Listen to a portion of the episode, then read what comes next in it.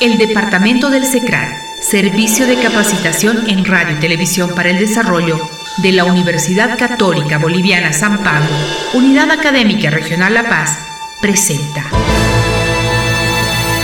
Archivo Sonoro. Archivo Sonoro. Espacio auditivo dirigido a documentar mediante el registro de voces y relatos que serán históricos sobre la comunicación y la ciencia social. Bienvenidos. Hoy, 18 de octubre de 2007, iniciamos esta experiencia de recuperación desde el testimonio de actores, la inquietud de saber de la comunicación y desarrollo iniciada en este país y con pioneros que han contribuido desde su profesión, desde su trabajo y entrega a crear este campo en el cual nos desarrollamos. La comunicación y desarrollo será nuestro tema y el primer invitado, don Jaime Cusicanqui Velasco, aquí en el SECRAD. Don Jaime, bienvenido, muchas gracias por estar dejando este testimonio al que le invitamos que usted eh, lo haga de la manera más libre y comentándonos todos aquellos pormenores que nos hagan comprender a nosotros y a los que puedan utilizar este material sobre su trayecto, su experiencia, sus inquietudes, sueños, lo que ha conseguido siendo un comunicador en este área del desarrollo.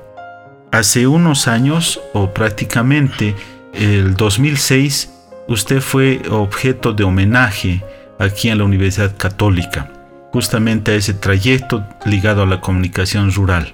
Y en las palabras que dirigiera el presentador de entonces, el doctor Luis Ramiro Beltrán, lo calificaba como un pionero de la comunicación para el desarrollo en Bolivia. Queremos por eso eh, aprovechar de esa su experiencia. Y en la primera parte le pediríamos que nos cuente quién es don Jaime Cusicanqui. Antecedentes personales, biográficos si usted quiere. Muchas gracias, licenciado José Luis Aguirre. Me siento muy honrado de este encuentro. Y una pregunta que me ha desubicado, pero ¿qué puedo decir?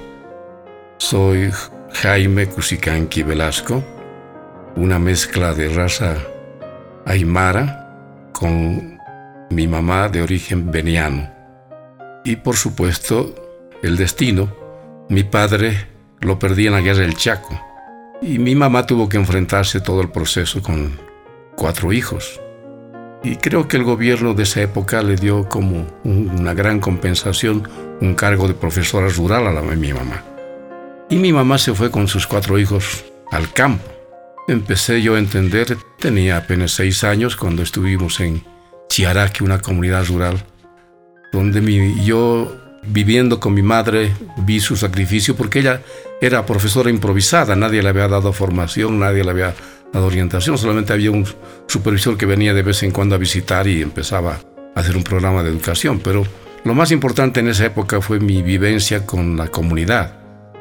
Cuán importante era la profesora para la comunidad, cómo la acogían a, a la mamá, a mi madre, cómo mi madre tenía que escribir las cartas de los muchachos que se iban a las minas o al, cuartel. Mi madre era la que solucionaba todos los problemas con los dirigentes de la comunidad. Entonces, yo travieso siempre metiendo la oreja y metiendo la curiosidad.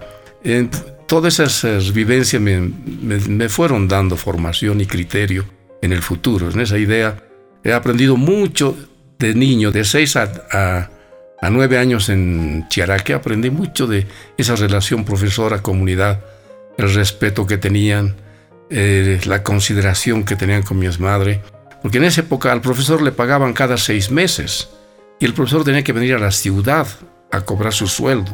Era toda una semana perdida. Y los campesinos en esa época, prácticamente nosotros vivíamos gracias a lo que ellos nos podían facilitar. Papita, cordero, si todos ellos alimentaron la vida de cinco personas, ¿no? Y mi mamá después de seis meses venía a La Paz a cobrar sueldo, pero ya sueldo lo había liquidado en otras cosas. Entonces yo tengo una gratitud, un sentimiento de, cariño para toda esa gente que en Chiaraque, que yo recuerdo con emoción especial, porque hasta mis primeros amigos, mis primeras mis relaciones amorosas tuve yo en, en esa zona. Y creo increíble, increíble que como no tuve la suerte de tener un padre, mi mamá tuvo que cumplir los dos roles. A ese proceso yo tuve que participar después del sexto curso de primaria, hice con mi, con mi con una tía en Viacha, porque en el campo no había más que tres cursos, pero después no había. Entonces, por necesidad, mi mamá, mi tuvo que desprenderse de mí y entregar a una tía que trabajaba en Viacha y me permitió educar el sexto año en, en Viacha. Cuarto año lo hice en Patacamaya, quinto año lo hice en el Colegio Méndez Arcos aquí en La Paz y sexto año lo hice en, en Viacha. En Viacha conocí a un gran profesor, un gran educador que me dio hasta ese entonces la, la autoestima de mi apellido Cusicanqui, ¿no? don Víctor Ledesma. Pero a partir de esa experiencia de don Víctor Ledesma, yo, don Víctor Ledesma era un profesor con, con una vocación y con un compromiso especial era del, equipo de don Elizardo Pérez. Eh, yo tuve la suerte, por curioso, cuando vino una vez don Elizardo Pérez a visitarlo a don, a don Víctor Ledesma y a otros profesores, Crespo y otro profesor Borges, si no me equivoco. El debate que había entre ellos, ¿no? En esa época todavía se utilizaba la palmeta de castigo y el don profesor Elizardo, que le decían rabanito porque se ponía muy colorado cada vez que discutía, él, él decía tenemos con palmeta o sin palmeta, lo más importante es la educación, lo más importante es enseñar. Inyectaba en los cuatro profesores, por supuesto, no hay que descuidar la, la reunión, era una reunión social, donde se tomaba un coctelitos, ¿no? Pero eh, lo que me impresionaba era esa convicción y ese espíritu de don Elizardo Pérez, que porfiaba, insistía y decía que la educación en el medio rural era el camino yo capté, no tenía la madurez suficiente, pero me impresionó mucho. Tanto así que cuando terminé el sexto curso en esa época, dónde hacer, dónde acudir a estudiar, etc., mi mamá me consiguió un ítem de profesor rural. Y me fui de profesor rural. Y ahí me tocó todo un proceso de, una convivencia con el campesino, que pasó lo mismo, me ayudaba a la comunidad, me apoyaba a la comunidad, porque para la, la medio rural, el profesor, la educación, era un privilegio y no todo el mundo tenía.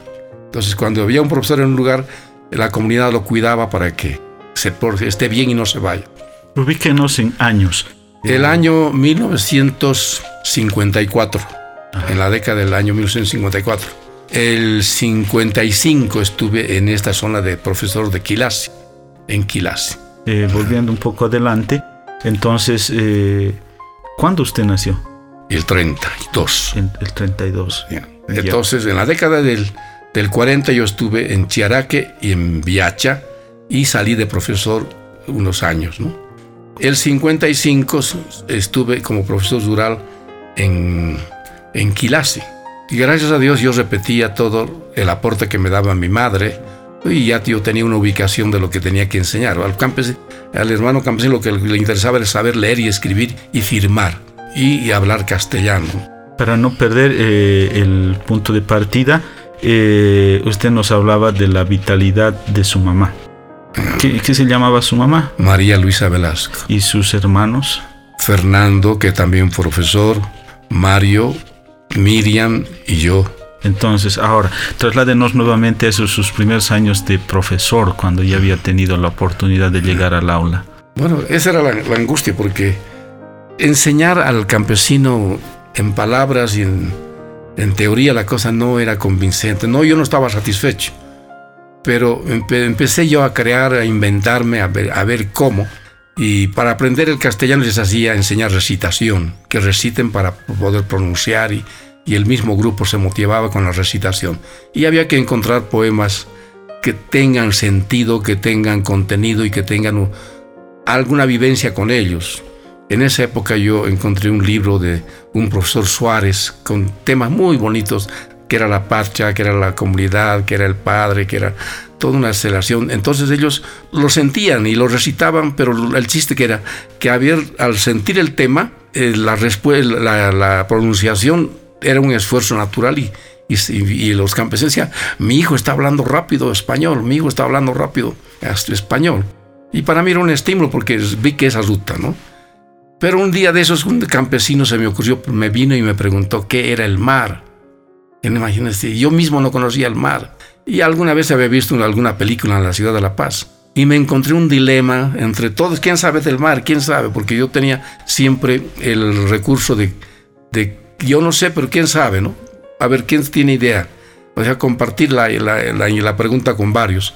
Pero todos estábamos en, en. Y bueno, yo simplemente les, contaba lo que era, lo que había visto en una película cabalmente. Alguna, vi una película, no recuerdo bien, pero una ballena, era la novedad, la ballena. Y les conté que había un pez, tan grande, tan grande, que no se podían imaginar que podía ser de tres cuadras, de dos cuadras, de una cuadra. No entendía. Entonces, en, en Aymara, cuando hablamos ya en, en confianza, ¿no? Ellos dicen, en aquí parla, habla por hablar, ¿no? no creían. Me quedé muy frustrado y por supuesto ya nació de mí todo lo que significa eh, el dibujo, la, la, expresión gráfica, ¿no? para que ellos nos comunicáramos. O sea, no, no bastaba la palabra, sino la expresión. Para aprender español, la recitación. Y para comunicarnos mejor y entender mejor el tema, el dibujo. O buscar dibujos que pues, ellos te encuentren en donde encuentren la bandera, ¿no? Era donde encuentran la bandera, el color. Era una dinámica y una experiencia muy linda en la década del 40. En la década del 50 yo me ubiqué ya, precisamente gracias al doctor Beltrán, en el Servicio Agrícola Interamericano. Vine, me enfermé estando en, en Yungas, yo viví feliz. Me olvidé de la ciudad, mis familiares no, ya decían Jaime ya no quiere salir de ahí, se ha vuelto campesino. Y realmente estaba así, conviviendo tan bien con la comunidad. Pero me vino mal paludismo, entonces tuve que salir con el paludismo a La Paz. Y aquí, en La Paz, un primo, el doctor Eduardo Calero, me hizo el tratamiento y salí adelante. Pero ya mi, mi mamá me decía que ya no vuelva porque Yungas era un lugar muy insano en paludismo. Entonces, a eso encontré un gran amigo, don Hernán Sánchez Fernández, un poeta. Su seudónimo era Francisco Perro, pero un alma tan maravillosa, tan gentil, el amigo, el amigo. Y don Hernán Sánchez Fernández me vinculó con don Ramiro Beltrán. Y don Ramiro Beltrán, con su generosidad y su bondad, me vinculó con un señor Aramayo para que aprender las máquinas impresoras. Y entré con mi nariz, ya por curioso metí mi nariz a, una, oficina de información. En esa época no había el término comunicación social, no hablábamos. Pero estando en el servicio agrícola, nuestro jefe, Caballero Ramiro, era director y un consultor era un americano, Frank Schuyler, un gran señor, que le, si, uno tenía vocación, él le dedicaba todo el tiempo. Si uno no tenía vocación, él no perdía el tiempo. Decía, no, no, esto no te gusta. Pero a mí me encantaba la, la, curiosidad de la máquina impresora, la Multilí 1250, que don, con el don Frank Schuyler y un muchacho Justo Martínez éramos tan capaces de manejar el equipo que lo armábamos y la desarmábamos cuando la máquina tenía cierto equipo de mantenimiento y de trabajo. Pero pasó un tiempito, don Ramiro se fue y don Frank Schaller me dio una beca para Panamá, el 56. Me dio una beca para Panamá. En Panamá hice el curso de comunicación, redacción de, medios educativos, hice el curso de radio, de cine y de serigrafía. Un trabajo, un curso muy lindo. Un seminario interna, interamericano donde se entendía la familia. Y ahí, cuando encontré todo esto, siempre vinculaba con lo que yo recuerdo de don Elizardo Pérez y don Víctor Ledesma, la educación, la educación, la educación. Y yo todo esto lo tenía como enmarcado, en todo esto lo voy a servir yo para cuando vuelva a Bolivia como profesor voy a hacer esto. Y esa era mi vocación. Y el curso fue muy bueno, el doctor Beltrán fue mi profesor en medios de escritos, etc. Y vine a Bolivia y en el SAI había muy buen trabajo, muy buenos recursos económicos para hacer lo que uno quisiera a nivel del técnico. Decía el técnico, quiero este manual a colores, quiero esto, tal cosa. Había muchas eh, impresiones, habían boletines, habían manuales, pero yo que ya conocía el campo, y por suerte cuando era niño aprendí a aymara y sabía que el campesino muy poco se entendía en español. Eh, tenía mi angustia de primero hablar con los técnicos y decirle esto no sirve para el campo, era pelear. o criticarle una palabrita que ellos habían aprendido en la universidad y que para mí era muy difícil que entienda el campesino, era disgustarse. Entonces mi, mi puente era el profesor, el, el, gringo, don Frank Schilder, era mi puente. Le decía, don, don Frank, tengo esta preocupación. Y este caballero me escuchaba y movía la cabeza. Cuando movía la cabeza sabía que me entendía y me sentía mm, satisfecho de que había una persona que me daba la razón. Pero cuando yo le decía a don Frank Schilder, mire, todo esto es plata, todo esto es plata, pero no sirve para el campesino.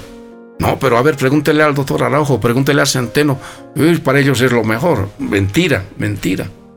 Yo, yo le decía al, al, don Frank, le enseñé dos palabras, el janío y el carisiski. Mentira y nun, no hacer eso. Y cuando don Frank me dice, bueno, ¿y por qué? ¿Qué ¿Cuál es tu, tu solución? Los títeres. Los títeres en este momento, en esa época del 56, no había todavía radios de transistores. Empezó el 56 a aparecer la radio transistor. Pero en el trabajo mío, como trabajo de, de comunicador, los títeres era el pan caliente en la comunidad. Porque el muñequito lo primero que era, rapidito se ubicaba en la comunidad, detectaba cómo era la comunidad, quiénes eran los buenos, los malos, quiénes eran los conflictivos. Y el muñeco, que era un personaje de extensión, Pedrito Jampaturi, podía hablar en Aymara y decirle, bueno, ¿qué te pasa Pedro? ¿Por qué estás tú mm, flojo con las reuniones? ¿O qué te pasa a ti Juan que no estás poniendo el exón en tu papa? El, el muñeco podía perfectamente entre chiste y chiste ir motivando a que la gente se dé cuenta de que no estaba haciendo bien, ¿no? Y que estaba perdiendo el tiempo con criticar al extensionista sin venir a las reuniones, sin hacer la práctica demostrativa, sin hacer el trabajo que el extensionista cumplía la misión. Y el extensionista me, me decía, Jaime, eres un milagro porque ahora el campesino me entiende, porque ahora el campesino viene, pero que Pedrito Jampaturi venga, no, no yo, ¿no? Quiero que Pedrito Jampaturi quiere que vuelva. Entonces yo me sentí feliz porque era un éxito y le decía a Schuyler, y Schuyler me dijo con tan buena acogida que me dio una movilidad, un chofer, ¿no? Y yo al final dije, necesito un ayudante. Entró un muchacho ayudante como Rodolfo Betancourt, que resultó excelente titiritero. Y con los títeres hicimos un gran trabajo en extensión, porque el títere se amoldaba, se, se ubicaba en el contexto hablaba con el extensionista y captaba toda su preocupación, captaba con el líder, captaba su preocupación, captaba con la comunidad y perfectamente yo con la combinación de mis dos personajes, a veces al chofer lo ponía a hablar de Malco con su voz ronca. Entonces era una cosa que recreando la gente captaba y aprendía. Y además les gustaba que ellos participen en el grupo. A ver, don Pedro, ¿qué puede decir sobre esta cosa? Y el otro se mandaba a la parte exponiendo. Y decía, ¿me vas a preguntar, no? Pues claro que te voy a preguntar. ¿Qué me vas a preguntar Vamos a ver, ¿qué, qué estás haciendo? Ah, estoy ahora, estoy vacunando contra la aptosa. Ah, Voy a preguntar. Entonces yo le decía a don Pedro, ¿y cómo anda el asunto, el asunto del Y el hombre se lucía, ¿no? Primero que explicaba por qué la inyección, por qué la vacuna y por qué él iba a la comunidad, etc. Era una manera de, de reacción inmediata. El, el, personaje como tal, don Pedrito Jampaturi, fue creación suya. Sí, nació así de, de mi vivencia y de mi... Bueno, cuando yo era niño, ¿no? Eh, me decían, pues, ñojo niño Jampaturi, ¿no?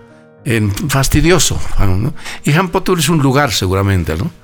Pero entonces yo después al, Jampature, que es Aymara, esa identidad Aymara, le puse el nombre de Pedrito. Y fue un personaje muy bonito, ¿no? Ahora, los líderes de la comunidad tenían su nombre propio y su presencia y todo eso. Entonces el Pedrito era el agente de extensión.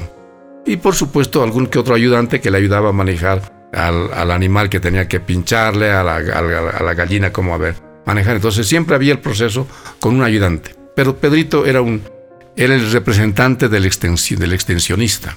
Y salió a todas partes. Mi experiencia en Aymara era eso, ¿no?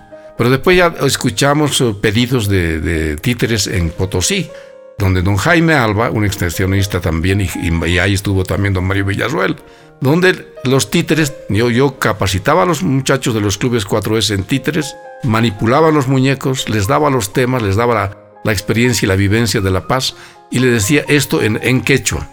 Y el éxito era si era en el lenguaje de la comunidad. Con castellano les gustaba algo, había un poco, pero cuando se hablaba todo, la picardía quechua es, quechua es increíble, ¿no?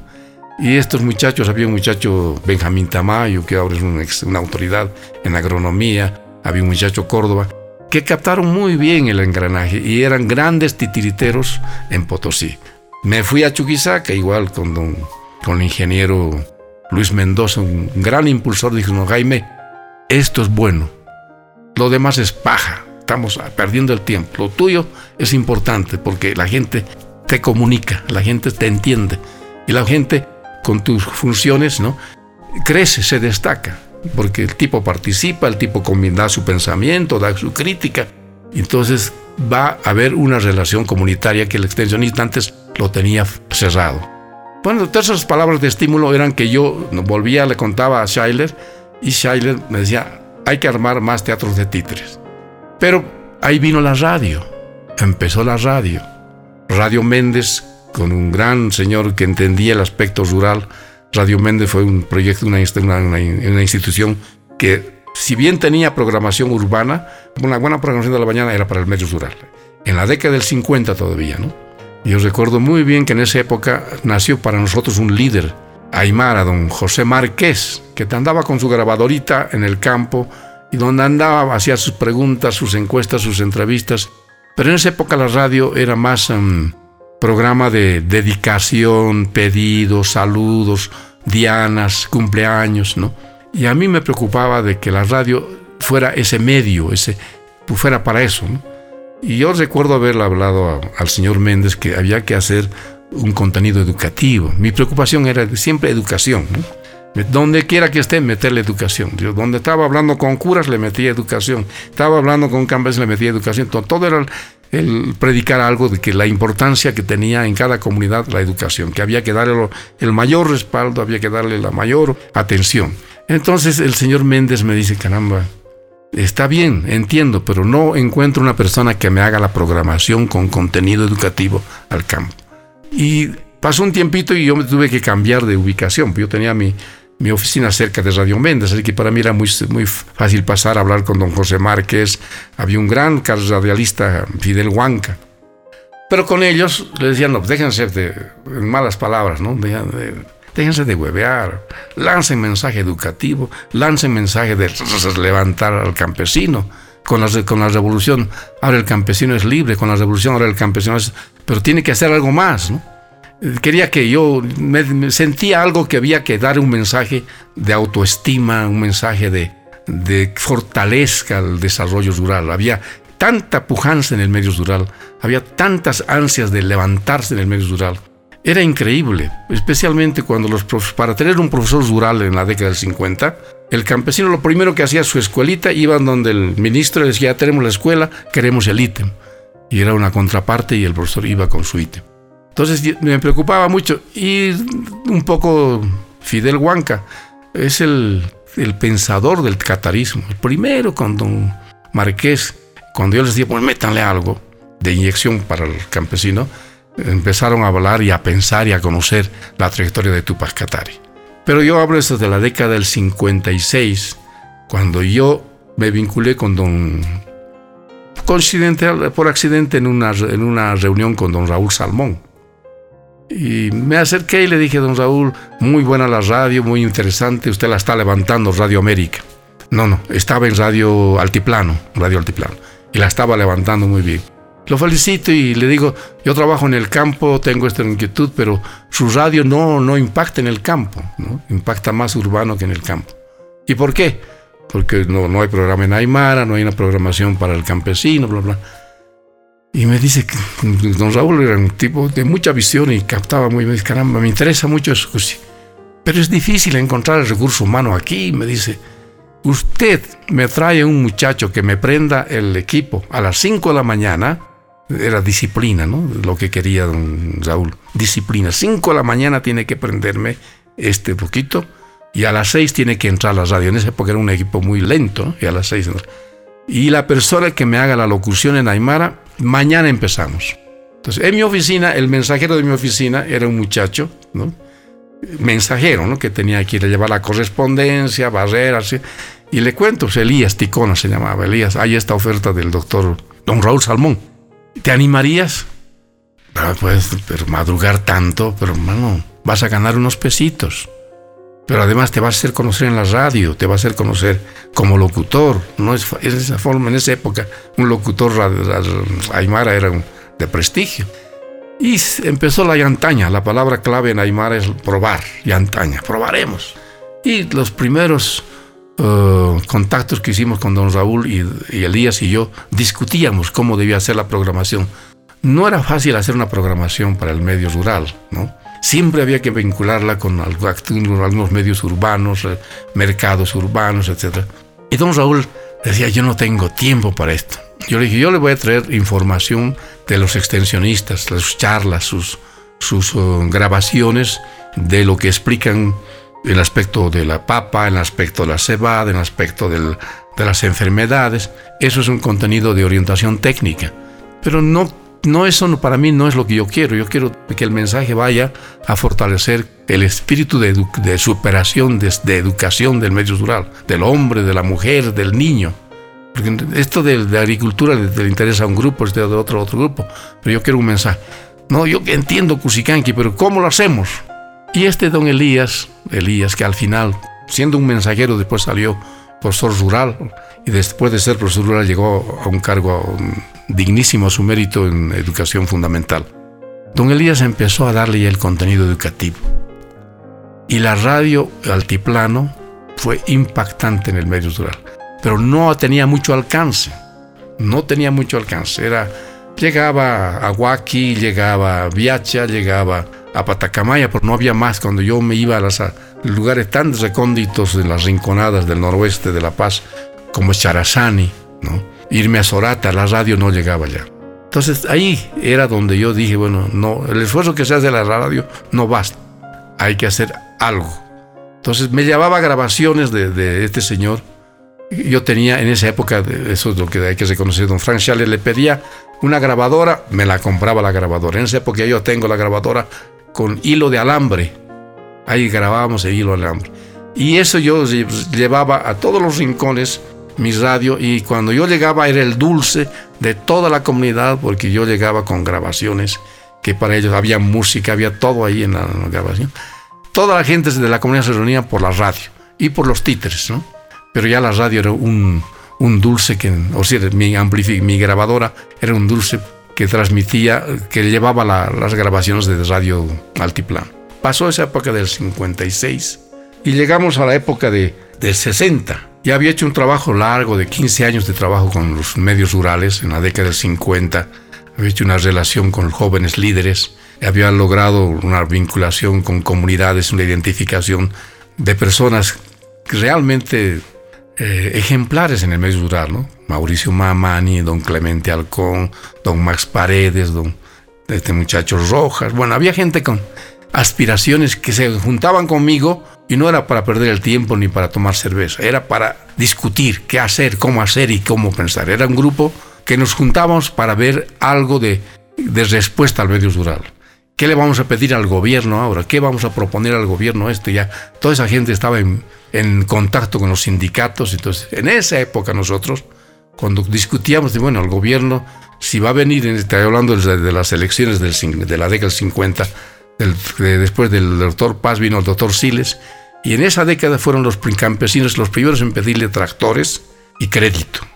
El gobierno desde Paz Tensor, después ya cuando subió al poder, eh, dio crédito.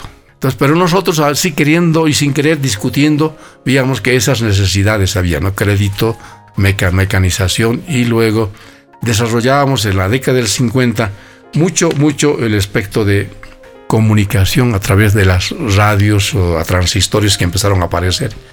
Y en el campo, el campesino que lo primero que hacía de su, de su eh, pobre economía, comprarse su radiecito. Y era increíble ir al campo y la radio era pues el, el acompañante del campesino.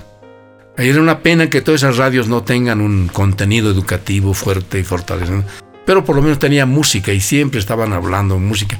Y en esa época había una radio nacional que lo hacía muy bien en, en Aymara. Entonces la, captas, la captación también era limitada, no llegaba. Pero cuando yo me alegré mucho es cuando salió en la radio San Gabriel. La radio San Gabriel que se, inició en, en Peñas. Bueno, pues en la década del 50 Radio San al final desde el 60 ya Radio San Gabriel hizo una gran labor y nosotros también este grupo de, líderes y, porque también en mi trabajo hubo oportunidad de mandar becados a los muchachos, vinieron con mucha motivación, con mucho entusiasmo y muchas ganas de hacer algo. Y seguíamos, el, grupo seguía creciendo hasta que el, año 56, eh, justo precisamente empezamos con estos muchachos, mm, Mauricio Mamán y Clemente Halcón, a motivar en, las radios programas educativos, cada uno, que, don Clemente agarra tal programa, fulano tal programa, don Nicolás Choquehuanca, por ejemplo, el papá del canciller, era un gran líder, un hombre consciente, un hombre transparente, cristiano, jamás estaba tomando trago y toda la vida campesino que un grupo que se reunía era educación, era el consejo a los que los padres apoyan a los hijos, que los padres impulsen a sus hijos. Toda una motivación tan bonita con don, Nicolás, sembrando, sembrando, sembrando cosas maravillosas en el campo. Como él, don Clemente igual, qué decir, maravilla de personas. Pero entonces, en la década del 60, nosotros empezamos a madurar ya con un criterio político. Tanto así que sientes, es decir, bueno, aquí en el campo los bribones se aprovechan del, aspecto político, pero los líderes que sirven a la comunidad, en esa época había que distinguir los que se servían de la comunidad y los que servían a la comunidad. Y nuestro grupo era los que servíamos a la comunidad. Y la característica principal era eso, servicio, ¿no? Porque en otros decían, no, ¿qué va a haber? ¿Qué nos van a dar? ¿Cuánto van a pagar? Lo primero las preguntas, nos dice, este no sirve, este no es para nosotros. Entonces, toda aquella gente que venía así, bueno, sacrifícate y haz esta labor, la hago. Era una, una maravilla el descubrir gente con esa motivación. Y por supuesto, de vez en cuando había un curso y se los motivaba para que vayan al curso, o había una beca y se los motivaba para que aprovechen la beca. Pero en la década del 60 ya nosotros avanzamos bien con este grupo en aspecto educativo y radial. Dominábamos ocho radios eh, nos metimos a las radios de los fabriles, nos metimos a las radios de los mineros, nos metimos a todas las radios mm, como locutores, pero en Aymara. Y las radios nos daban espacio y decían, bueno, si tú te financias tu, espacio, ahí tienes la media hora. Le alquilaban al campesino la media hora o la hora que podían pagar. En eso ha habido una cantidad de muchachos que se han desarrollado. Y en la década del 60 donde hubo ya una proyección y una decisión de los campesinos de detener su... Me decían, Jaime, todos los obreros, los, constructores tienen radio, los mineros tienen radio, los ferroviarios tienen radio. Los campesinos, ¿por qué no tenemos nuestra radio? Nació esa, inquietud. Increíblemente, el único que nos escuchó, porque nosotros las demandas que hacíamos, las hacíamos ante los ministros de Agricultura, lo hacíamos ante el director de Desarrollo de Comunidades, y había gente que en esa época eh, los directores eran militares, ¿no? Y el militar está acostumbrado a tratar en forma muy déspota al, campesino, ¿no? Muy torpe, muy, vertical. Y cuando unos campesinos venían con ganas de, sugerirle algo positivo al, ministro, él se enojaba. ¿no?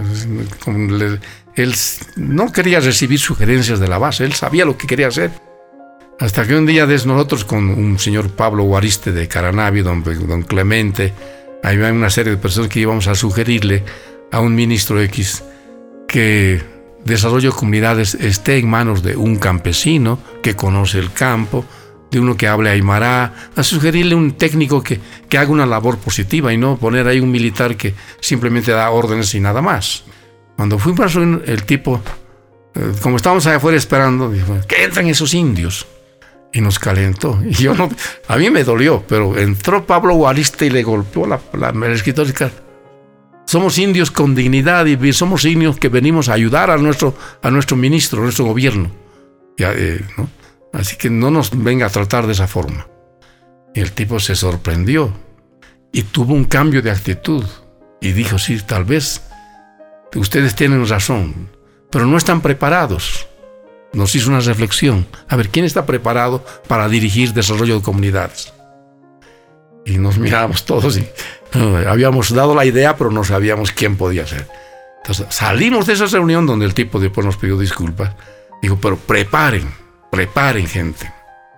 Y desde ese momento, el 56, 57, empezamos a, a preparar gente. Y nació el 69. El 69 nació Minca. Esta Minca, organización campesina de estos muchachos, ¿no? que tenía ese compromiso. En esa época, nosotros ya con Minca, cuando hicimos la fundación, aquí le voy a leer este punto, ¿no?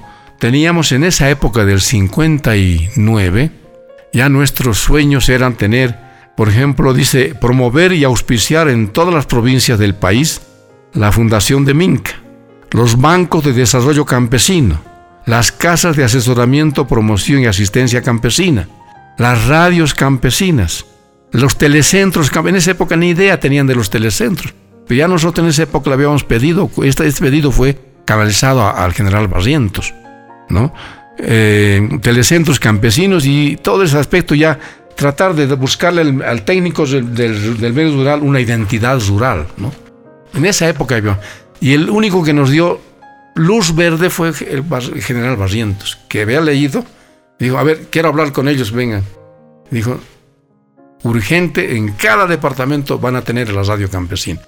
Nosotros no sabíamos que el general Barrientos tenía su proyecto de hacer una revolución, no tengo idea, revolución nacional, después de tenía que hacer un golpe y tomar, declarar, dictar y tener un, control.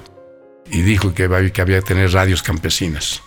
Lamentablemente él nos fue, nos comprendió, nos estimuló y nos dijo, prepárense, prepárense, pero después murió y fue un balde de agua fría terrible, terrible.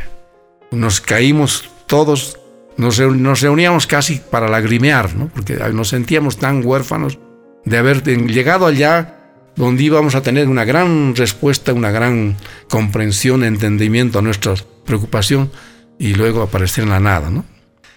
Y por ahí nació nuevamente la inquietud. Don José Márquez dice, bueno, si, don, si no hemos podido a nivel de política tener la radio, nos compraremos una radio. Radio Peñas está el, el Tata no sé qué tantos, Pascual creo, está queriendo vender, está cambiando de equipo y ese equipo lo está, hasta la antena le es un problema recoger de peñas. De, peñas. Y nos organizamos y digo, bueno, pues compraremos la radio, compraremos la radio. Y nos organizamos y fuimos a hacer una entrevista al cura. Merinol era un cura Merinol. Y en la primera el cura nos aceptó, lo vio tan positivo. Es que es lo interesante. Queremos la radio para educación, queremos la radio para esto, queremos la radio para otro. Y toda una motivación eh, de, nosotros era plenamente comprendida por el Tata. Y también vamos a poner la parte espiritual, no hay, no hay preocupación, pero nuestra radio es de este mensaje. Bueno, ¿cuánto tienen? En ese momento no teníamos nada. Pero no, queríamos saber que usted ¿no? nos puede vender la radio y nos, nos diga cómo, por la forma de vender. Y ya estaba Obando de presidente. Y fue toda esa década del, del, 60 que nos pasó este proceso. Empezamos a trabajar por la radio, empezamos a prestarnos y en unos tres meses juntamos un poco de plata. No recuerdo bien si eran 5 mil o 10 mil dólares. No preciso, lo estaba buscando don Clemente Alcón para que me dé, porque lamentablemente don la idea esta de la, don José Márquez murió. Otro gran impulsor de la radio nuestra que iba a ser el director era Fidel Huanca, otro gran radialista, un gran pionero, un gran aymarista. Y él tenía pues todo el criterio de lanzar con el catarismo, porque él ya lo formó a Genaro Flores con el catarismo. Ya Genaro Flores entró al, al equipo y Genaro Flores ya empezó a ser el líder del catarismo y fue formándose, porque no era de, la noche a la mañana. Genaro era un tipo con mucho talento, un joven con mucha inquietud y con muchas ambiciones. Entonces, Genaro, uh, libros, recuerdo muy bien que don Alipio Valencia le prestó su libro. Había un doctor, uh, un doctor que fue prefecto, Poblete creo, que también le, dio mucha formación. y por supuesto que el catarismo nació a través de nuestra inquietud y de nuestros mm, movimientos rurales. Y nosotros con la inquietud de que la radio era el instrumento. Porque toda mi experiencia de campo, donde yo iba, la radio era el milagro, era la intrusa, pero la radio para el campesino era lo más apreciado para escuchar de la cosa urbana. Nada más. A veces le preguntamos, y esto le dije a don Raúl, una prueba. Le dije, mire, vamos a probar. Haremos un paseo hasta Tiquina. Y bajaremos donde usted quiera y preguntaremos a este campesino si sabe el nombre del ministro de Agricultura, si sabe el nombre del presidente, si sabe el nombre de, de fulano, del prefecto. Y efectivamente, le demostré a don, a don Raúl que el campesino en el medio rural, por falta de comunicación, por falta de información, vivía de espaldas a otra realidad. Los de la ciudad tenían una idea, una información, un conocimiento, y en el campo no había nada de eso. Y con, y con grabadora, es decir, tú que sabes ahorita quién es el ministro de Agricultura, no sé. ¿No sabes? No. ¿Y quién es el presidente? El presidente es el doctor Paz. ¿Y quién es el prefecto? No sé. O sea, tenía al doctor Paz, pero nada más el resto. Entonces era la falta de, que la radio informe, de que la radio le diga, bueno, el Departamento de Paz tiene tantas provincias, cada provincia tiene un subprefecto, cada subprefecto tiene un prefecto en La Paz, entonces una cosa de orientación didáctica para que la gente se informe y se ubique, ¿no? Porque cuando vas a La Paz, ¿a quién tienes que buscar? Otra cosa, iban a perder el tiempo queriendo verlo al ministro cuando podían haberle hecho en el primer día un encuentro con el director departamental, elevar su su, queja o su, lo que querían, su inquietud, y tenían una respuesta. En cambio, aquí venían a dar vueltas y vueltas. 15 días seguían esperando. Y era una cosa de incomprensión y de descoordinación. Y con la radio había ese tipo. Cuando venga a La Paz, la directora de la dirección departamental, porque don Raúl fue el que ha creado o ha impulsado en el Ministerio de Agricultura la creación de los directores departamentales, para derivar del centralismo del ministro a las direcciones departamentales, los problemas. Y ahí había un poco más de, de por eso queríamos las casas campesinas, para que llegue el ministro, el campesino se aloje y le orientemos por qué camino hacer su trámite y volver. En ese momento, después de que, conseguimos la plata para la radio, conseguimos la plata para la radio, y cuando volvemos a hacer la entrevista con la radio, resultamos que volvemos a verlo al Tata y el Tata ya nos recibe un poco frío, ya nos recibe un poco Mm, ocupado. Y dice, no, dice, he hecho evaluación y todo eso y, la radio no está en ese precio. Si ustedes quieren, digamos, nos, nos duplicó el precio, digamos 20 mil dólares. Para nosotros en esa época era pues, un milagro conseguir plata, imposible. Habíamos logrado conseguir 5 mil dólares, habíamos logrado cada uno poner un poco, como el AINE, pongo, pongo, pongo, pero todo era para en préstamo y que nos resultó con, el, con la papa, con el, con el rechazo y duplicó el precio y nosotros nos empecinamos, pero seguro que tiene ese precio, ese precio, seguro ese, ese precio.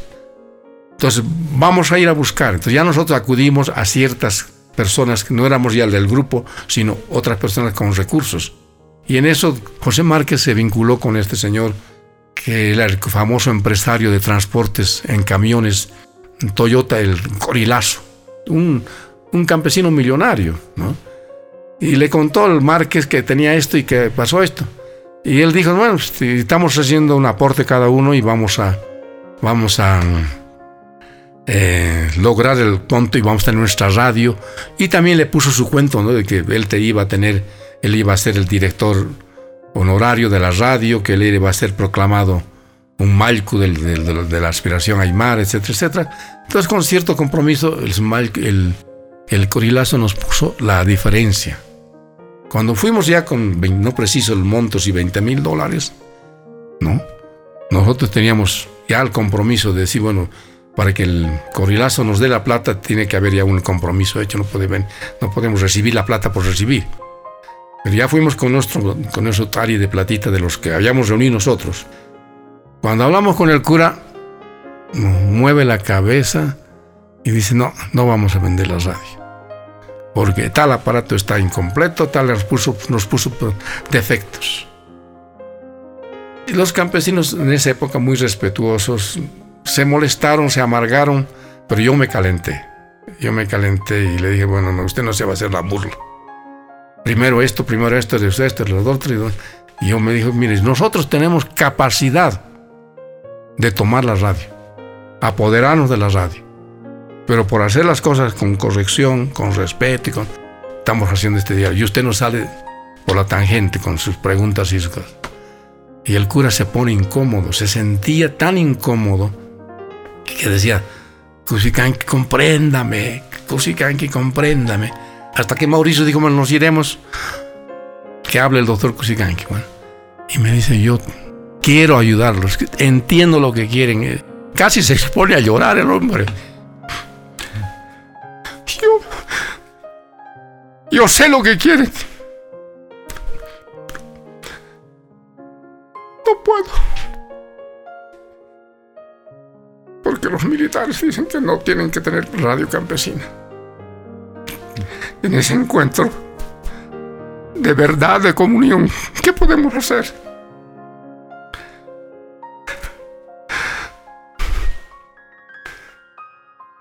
Una, frustración terrible, una rabia, una, una, indignación a, todo límite. Carajo, salimos de allí y les dije a los muchachos, esto pasa. Fuimos con, esto, con esta queja donde el Genaro Flores. Genaro Flores ya estaba de dirigente. Y dice, no, ni, radio Peña ni nada, vamos a hacer otra radio. Vamos a comprar otra radio. Pero no hay plata, pues, dice, es una radio que costaba 80 mil dólares en esa época. Entonces Genaro Flores, como dirigente máximo de los campesinos, auspició un evento en el, estadio, como lo hizo don Augusto Balda en, el Día del Folclor Boliviano en tiempos atrás. Reunió todas las representaciones folclóricas de, las provincias de La Paz y hizo un gran encuentro folclórico don, don Augusto Balda que murió. Entonces nosotros hacemos eso y esa plata le metemos a la radio. Y como yo ya no salí, ya no me metí en el asunto porque en la década del 70 yo tuve que irme, gracias a una oportunidad que me dio el doctor Beltrán para trabajar en, en Colombia, en la década del 70. El proyecto dio resultado, pero no dio el monto que, que esperábamos para comprar la radio, tener una propia radio. Pero recuerdo bien que en esa época, cuando yo hablaba con Policarpio Rojas, que era el presidente de Minca, Dijo, don Jaime, no tenemos plata, pero ahora estamos metiendo a nuestros hermanos campesinos a trabajar en las radios en la parte técnica. Que entiendan bien eso, que conozcan bien eso, porque nosotros no vamos a comprar una radio en 80 mil dólares. Vamos a hacernos nuestras radios. Y eso fue el, desafío que quedó en la década del... Cerramos en la década del, 90, del, del 60 con eso. Cuando yo me fui desde este Colombia, desde este Colombia, nosotros seguíamos inspirados en la radio y, ganamos unas becas en Colombia y fueron cuatro campesinos que están allí, por ejemplo, que fueron cuatro campesinos a, estudiar encuentros campesinos, pero a ver toda la experiencia de radio sutatensa, de los curas. Hubieron una gran experiencia allá. Y lamentablemente, cuando volvieron, yo ya lo único que hice desde mi trabajo en Colombia es ayudar a que los muchachos sigan eh, estimulando la, posesión de la radio, el posesionamiento. Porque yo les decía, miren señores, periódico es tiempo perdido, nadie lee. Boletines, así incluso habíamos aprendido a hacer boletines en, en un mimeógrafo portátil. Podíamos tener ahí un aspecto de instructivo político o instructivo, pero no nos servía para llegar a todo el mundo. Él decía la radio, la radio, la radio en su lengua nativa. Y ellos estaban muy conscientes. Y en la década del 70, cuando yo me fui, volví en un momento de esos y eh, vi un cambio, pero los jóvenes locutores han tomado posesión de muchas radios en, La Paz. Ya todos tenían su programa de una hora, de dos horas. Había radioteatro en Aymara, había toda una riqueza que estaba floreciendo, ¿no? que estaba produciendo el, locutor Aymara en la década del 70. Cuando yo llegué el 80, en la década del 80, eh, con mi trabajo de, del ICA en, en República Dominicana, yo descubrí un gran medio de comunicación que era el video porque la gente veía, la gente escuchaba y la gente trabajaba. Entonces ya superaba al proceso que yo había tenido tanto, tanta inclinación por la radio.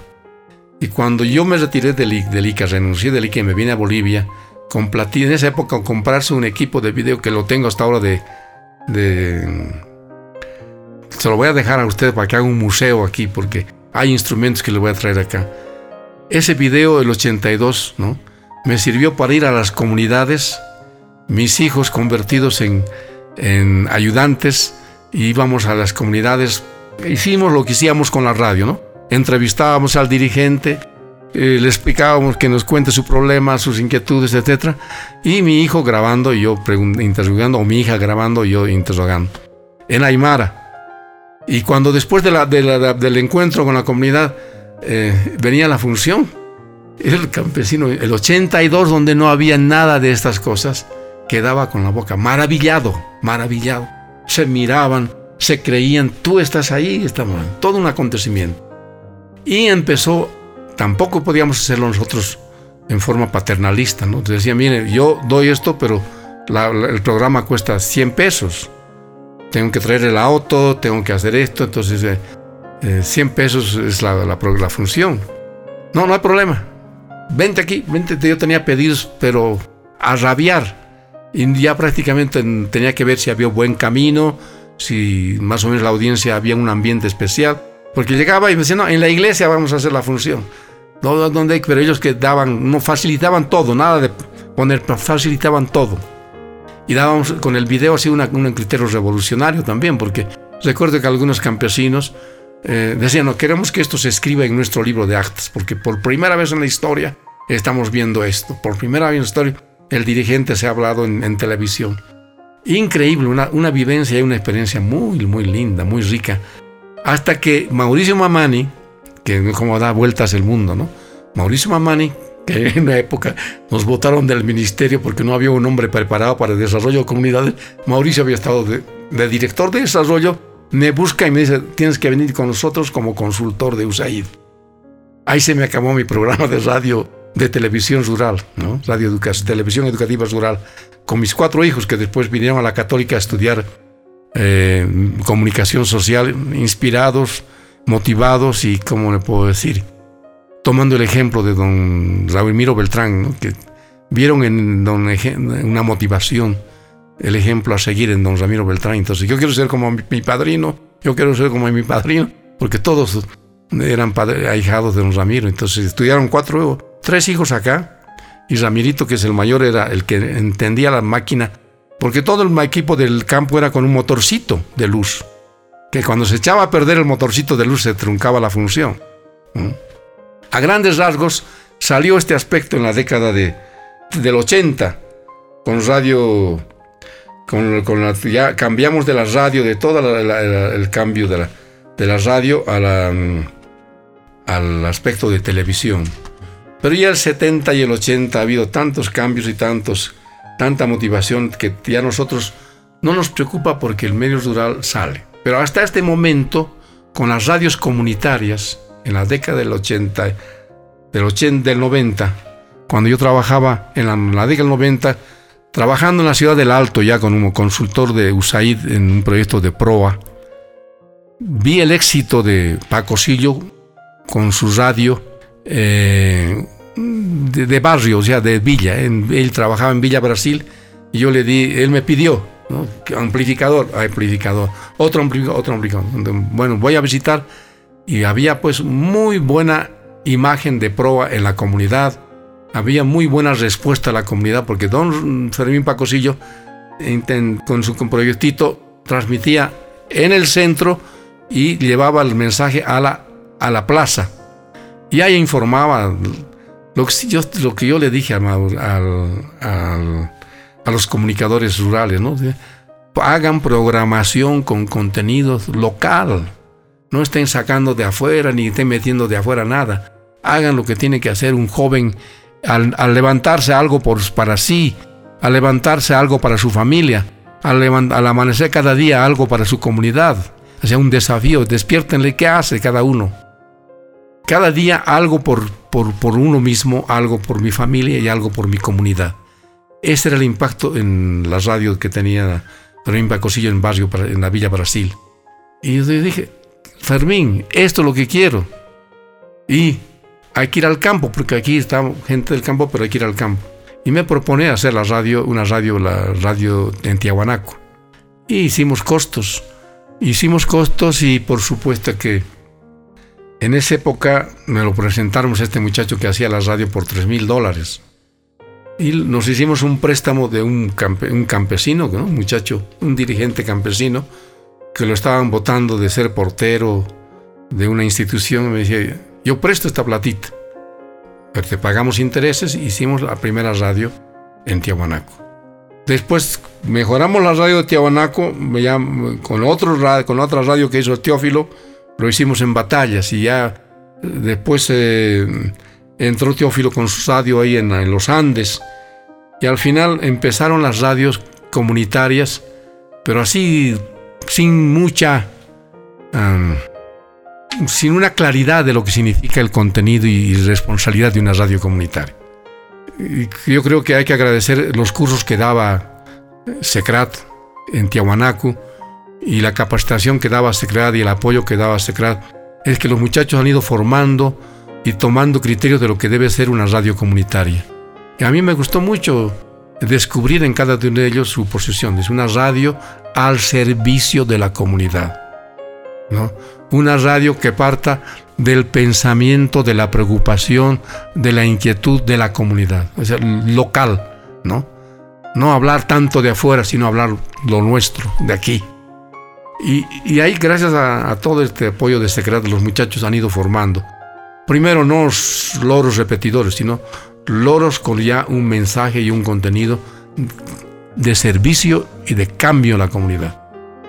En esos nació APRAC, la asociación.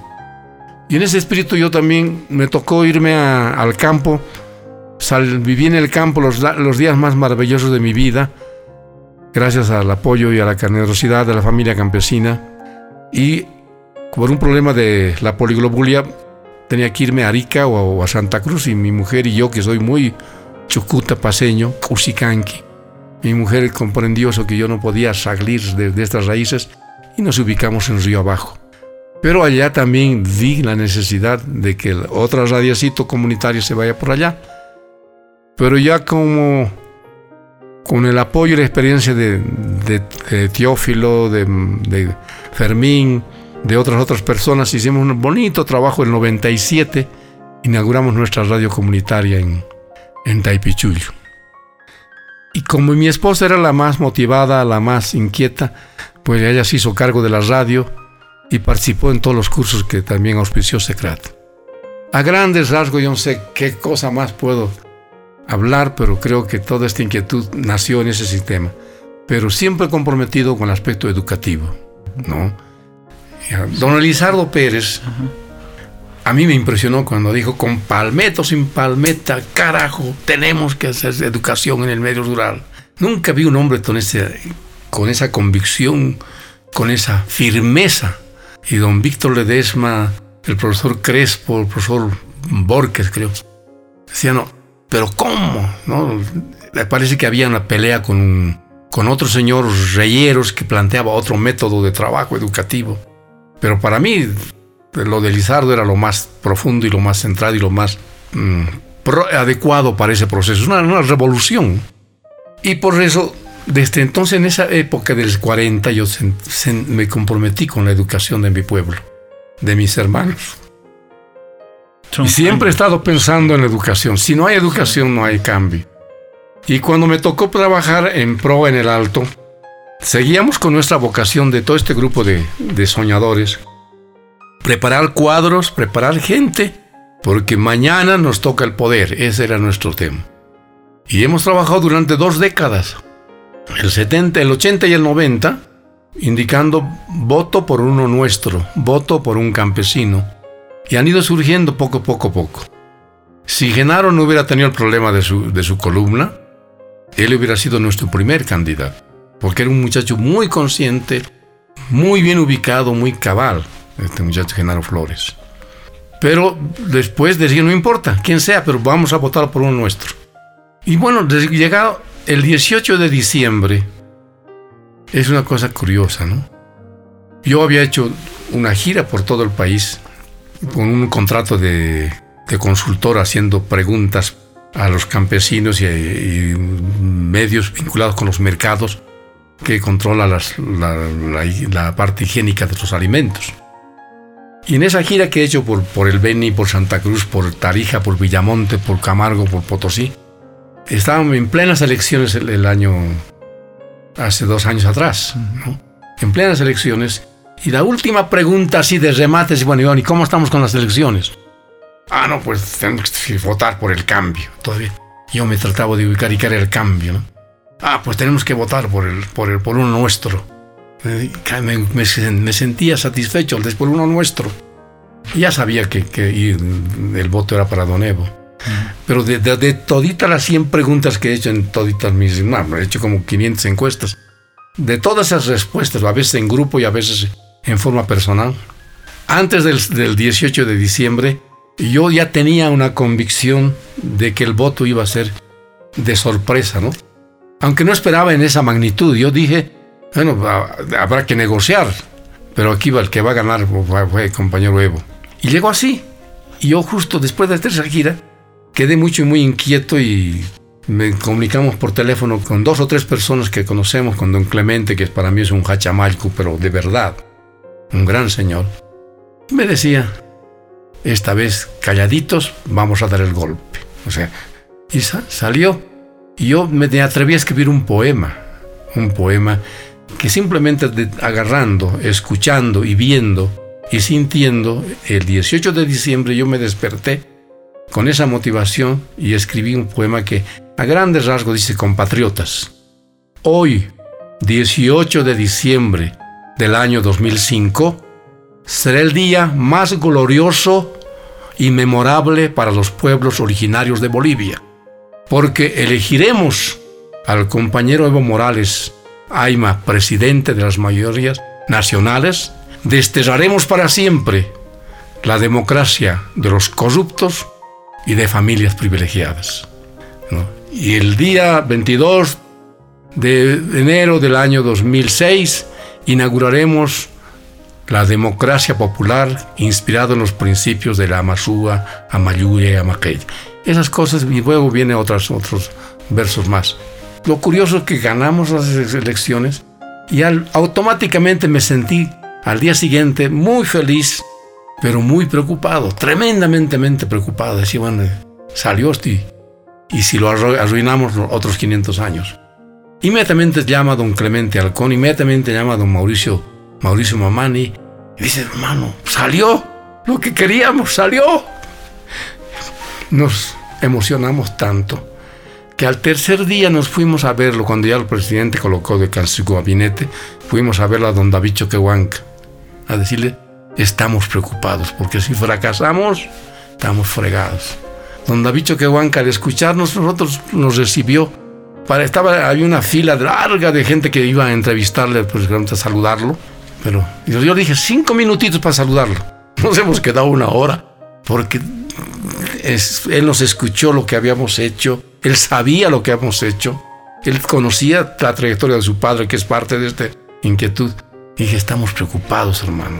Nos preocupa, tenemos que prepararnos, tenemos que ir con calma, tenemos que hacer toda una serie de, reflexiones y el muchacho, por suerte, con una bondad y un respeto que no nos quería votar. Dice, es que quiero que ustedes me apoyen, yo quiero que...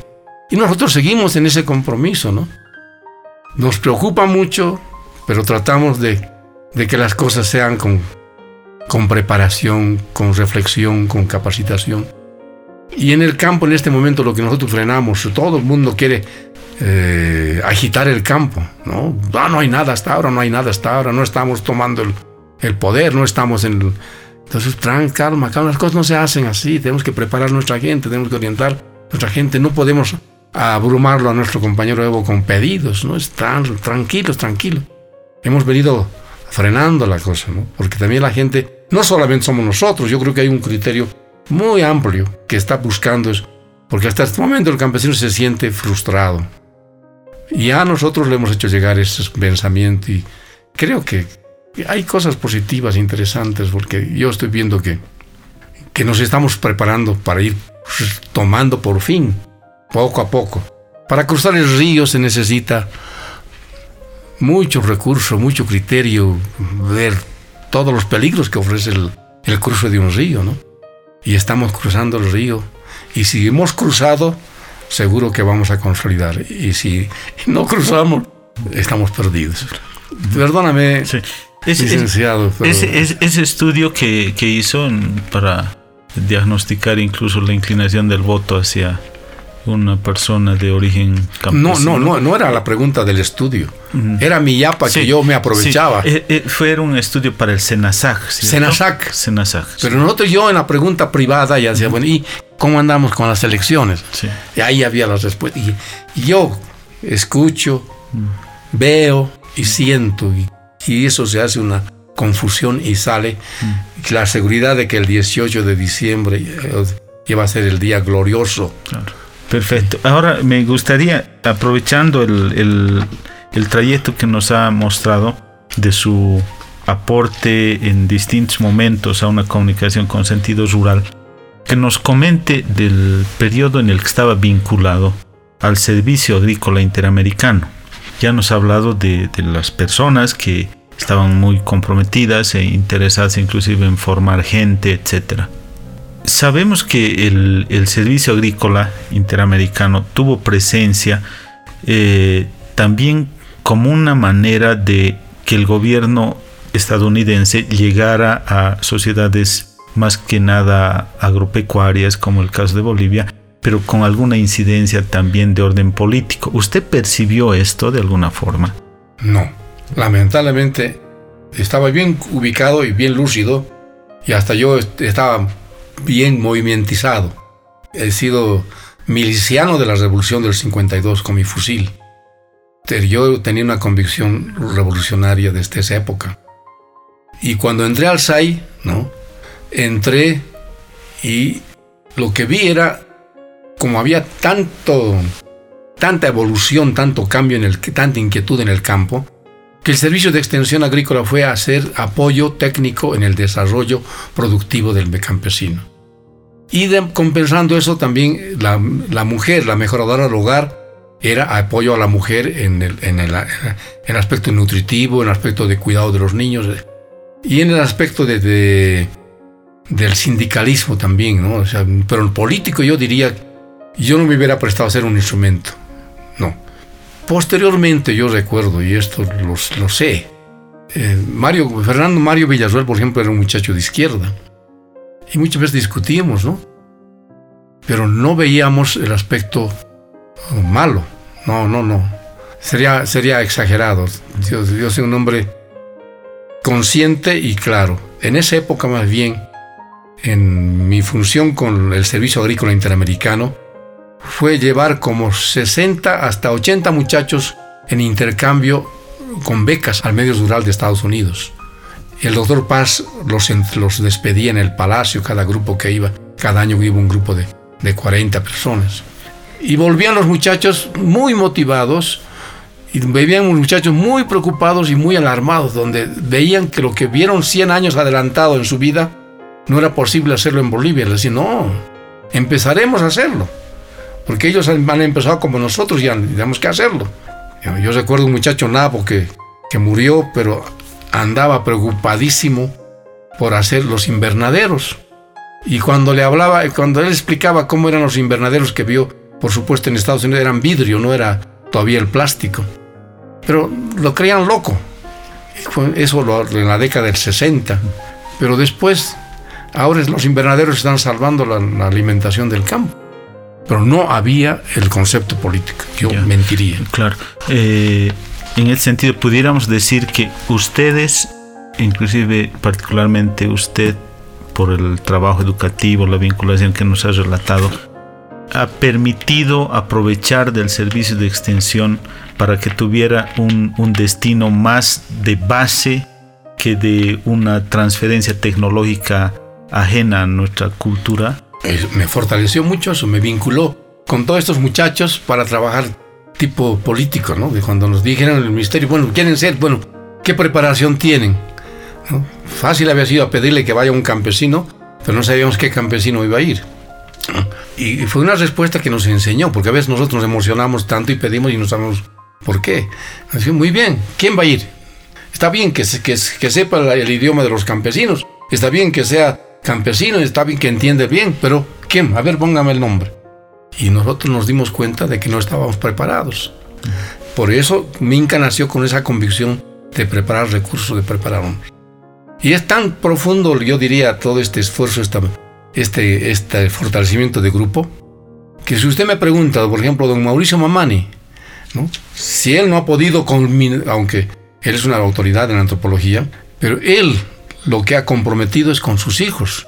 Tiene un primer hijo médico, tiene dos hijos abogados y un, tercer, un cuarto hijo tiene ingeniero electrónico.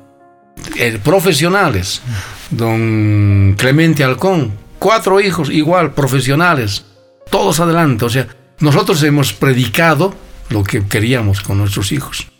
Así cualquiera de Minca tiene sus hijos mejor que nosotros. Bueno, siempre hemos dicho, este, no pueden, los hijos no pueden ser lo mismo que nosotros, tienen que ser mejor que nosotros. Y todos esos muchachos de Minca han sacado profesionales. Todos, casi... Ah, hay este muchacho, este Rojas, este muchacho es Rojas, que los quiso hacer estudiar a sus hijos, pero sus hijos se volvieron los mejores empresarios en vendedores de vidrio. En este momento los, los empresarios más ricos del vidrio en el Alto son los, la familia Cali, los hermanos Calizaya. Y con una proyección y una ambición de que quieren tener su fábrica de vidrios. ¿no? Todos esos muchachos han progresado, todos los muchachos han salido adelante. Es decir, el viaje no ha sido en vano, ha sido un viaje para motivarlos y para motivarlos y inyectarlos y desafiarlos a que no podemos quedarnos mediocres, tenemos que hacer algo. Me ha sirvió mucho eso. El trabajo de Freire, por ejemplo, que ayudó a la reflexión de la educación que se practicaba y se practica todavía en nuestros días en un sentido muy eh, unidireccional, muy de arriba para abajo, etc. También eh, ha cuestionado en su momento el papel del extensionismo. Eh, en ese sentido, nos plantea que la comunicación tiene un ámbito casi distinto al de la sola extensión en su práctica, en su propia acción eh, de reflexión y, trabajo de campo. ¿Usted también eh, eh, se encontró con estas diferencias o es que no estamos entendiendo muy bien cuál es la diferenciación entre extensión y hacer comunicación? ¿Qué es lo que percibe? Yo he trabajado en extensión agrícola, pero más en el campo de juventudes y de comunicador. Nunca me he puesto en el papel del extensionista, el agente de extensión. Un agente de extensión que tiene que ser primero ingeniero agrónomo, un médico veterinario. Y un agente de extensión que tiene que enseñar y transmitir eso, que como médico veterinario o como agrónomo, tiene que transmitir eso, extender esos conocimientos, adecuarlos al nivel de comprensión y educación del campesino, o sea, de aquí arriba bajarlo aquí, a través de la comunicación, ubicarlo. Y de aquí de, tratar de ayudarlo al hombre en su, en su producción, en su inquietud, en su, ah, en su aspiración de mejorar su vida. Pero ahí no, no encuentro alguna observación negativa, ¿no? Así, algunos extensionistas se negaban a hacer ese proceso porque dice, yo he ido a la universidad, yo no estoy para perder el tiempo jugando con, con niños o jugando con viejos, ¿no? Pero otros entendieron, extensionistas que luego han sido, posteriormente se han proyectado muy bien en la parte política. Han sido ministros, han sido diputados, pero la vivencia de la extensión es que a ninguno de nosotros nos ha dicho esta es su su cartilla y haga esto. A mí, por ejemplo, yo le agradezco mucho a don Frank Scheiler, que me daba incluso libros para inspirar, ejemplos, digamos. Yo recuerdo que en esa época yo recibí, en esa época, publicaciones de los medios audiovisuales que daban con mayor avanzada en otras partes, ¿no? Para aprender, para copiar, ¿no? No para motivarme. Pero nunca me han dicho, bueno, su línea es esta, haga esto y predique esto. No puedo. Tampoco me permitían que yo haga proselitismo político con el partido que yo estaba identificado, que era el MNR. El técnico es técnico. Incluso nos decían amarillos, sin compromiso, sin en cambio yo peleaba que tenemos que tener compromiso. Tenemos que sentir esto para transmitir y enseñar. Porque amarillos no, no hacemos ningún servicio ni al país ni al campesino. Yo quiero un técnico comprometido porque quiero que esto que tú sabes llegue al campesino y le ayude a salir. Y en eso yo, yo sí he hecho énfasis en todo mis grupos de compañeros.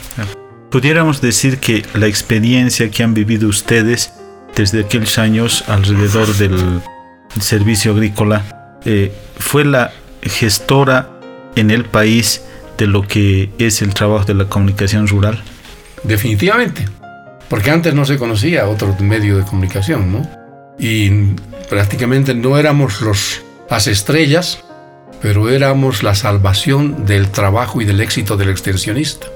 Si no había comunicación y no había un, un criterio de cómo manejar ese, ese conocimiento para transmitirlo a nivel de gente analfabeta, de gente que no entendía ni siquiera el castellano y por ello recomendaba que se contraten a extensionistas con aymara o con quechua.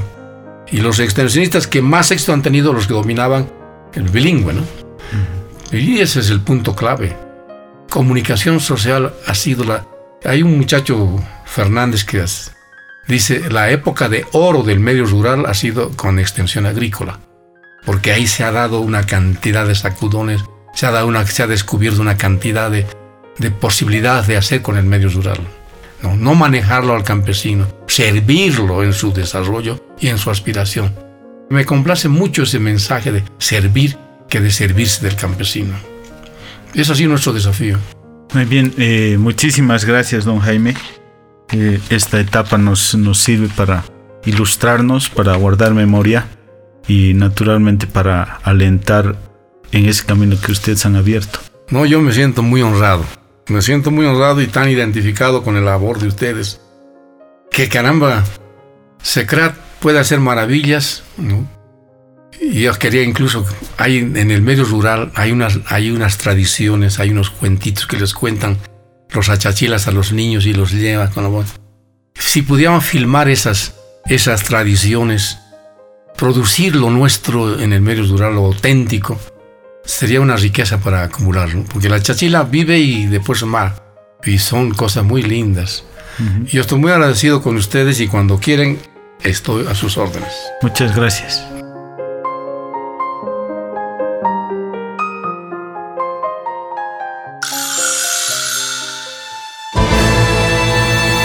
Archivo Sonoro, SECRAT UCB.